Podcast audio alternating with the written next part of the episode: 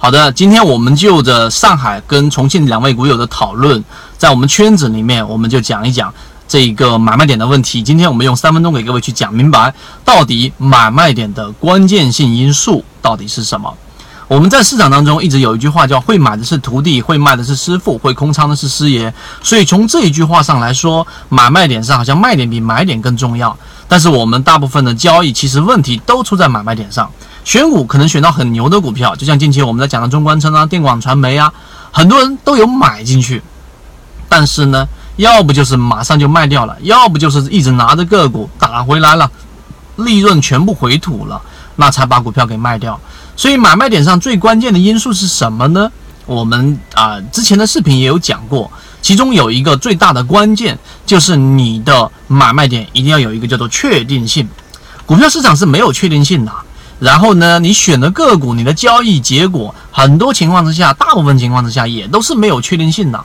包括我们在讲的交易模型，最后导致的结果也是没有确定性的。就同样的方法，我在不同的行情和不同的人身上得出的结果是不一样的，所以没有所谓的确定性。但是为什么我们要说到买卖点的关键，就是刚才我所说的确定性？其实这一个呃确定性的意思是。我们在设计我们的买卖点交易的时候，一定要有个确定性的信号，就这个信号没有别的可能性，就是一定是卖。这个信号一定没有别的可能性，就是去买。在我们的交易系统当中，我曾经给各位去讲过一个买卖系统，就是趋势主力买卖点，对吧？那就是个股一定要在我们所说的趋势线上方，然后主力的资金一定是要持续向上的。当个股离智能辅助线的乖离率，就是贴近的这个乖离率，在百分之五或者百分之三以内，这个位置一旦发出一个金叉，那就一定是买点。那卖点呢？当个股反弹起来，乖离率超过百分之八，无论你的收益到底是百分之三，还是你追的比较低的这个位置百分之五的收益了，或者百分之七，但凡乖离率超过百分之八，一旦发出卖点，就一定要卖，啊，没有别的情况。啊，例如说快速的拉升或者怎么样的都没有，就一定是卖。那好，这就是确定性。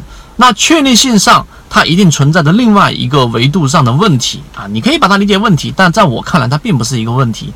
就是如果我卖掉之后，个股出现了连续性的，然后后来在尾盘进入一大大波的资金，个股马上创了新高，然后拉到一个涨停板，那这个位置我该怎么操作？那这就分两种情况。第一种情况，你有设计另外一个这种叫做追高系统的买卖系统，你有设计这个系统，那么当个股出现了一个快速的上涨，六十分钟出现一个金叉，然后快要封板或者资金大幅的流入，这是一个确定性的买点，好，你补仓。那当个股在到第二天冲高的过程当中，用六十分钟时差把股票给卖掉，这是有设计这个系统的第一种路径。第二种就是我没有设计这个交易系统，那怎么办呢？那结果就是不要买。所以确定性是一个很有意思的话题。确定性是我们在买卖系统当中，可能这个人他只是一个进入股票交易市场的新手，但是他依旧可以把股票做得很好的原因在于他有一个确定性的买卖交易系统。可能选的股票不是很牛，但是呢，他每次到这个位置都严格去执行。当他执行的成功率不断的给他正反馈的时候，他慢慢的、慢慢的会得到一个普通散户没有办法拥有的信念。这个信念就像索罗斯的反身理论一样，会不断的。加强自己，加强自己，因为我大部分时候我这样交易，我都能赚钱，所以这一种交易系统在他身上就会得到最有效的利用。而你如果说把它放到另外一个人身上，就没有办法去得到结果。所以今天我们讲的交易系统的确定性因素是最大的关键。希望大家能够理解这一个视频里面的这一个核心，并且对大家有所启发，就很好了。呃，如果觉得这个视频对你来说有所帮助，并且呢觉得有所启发，记得一定要点赞、评论和转发。然后后面我们会针对于交易系统会有很详细的这个买卖点的这一种罗列，并且会拿出实战的个股给各位作为方法的验证。可以找到我们的圈子，可以找到我的微信，希望对你有所帮助。好，各位再见。交易过程当中没有亏钱的股票，只有亏钱的操作。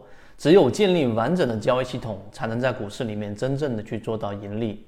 可以直接在缠论专辑的简介找到我。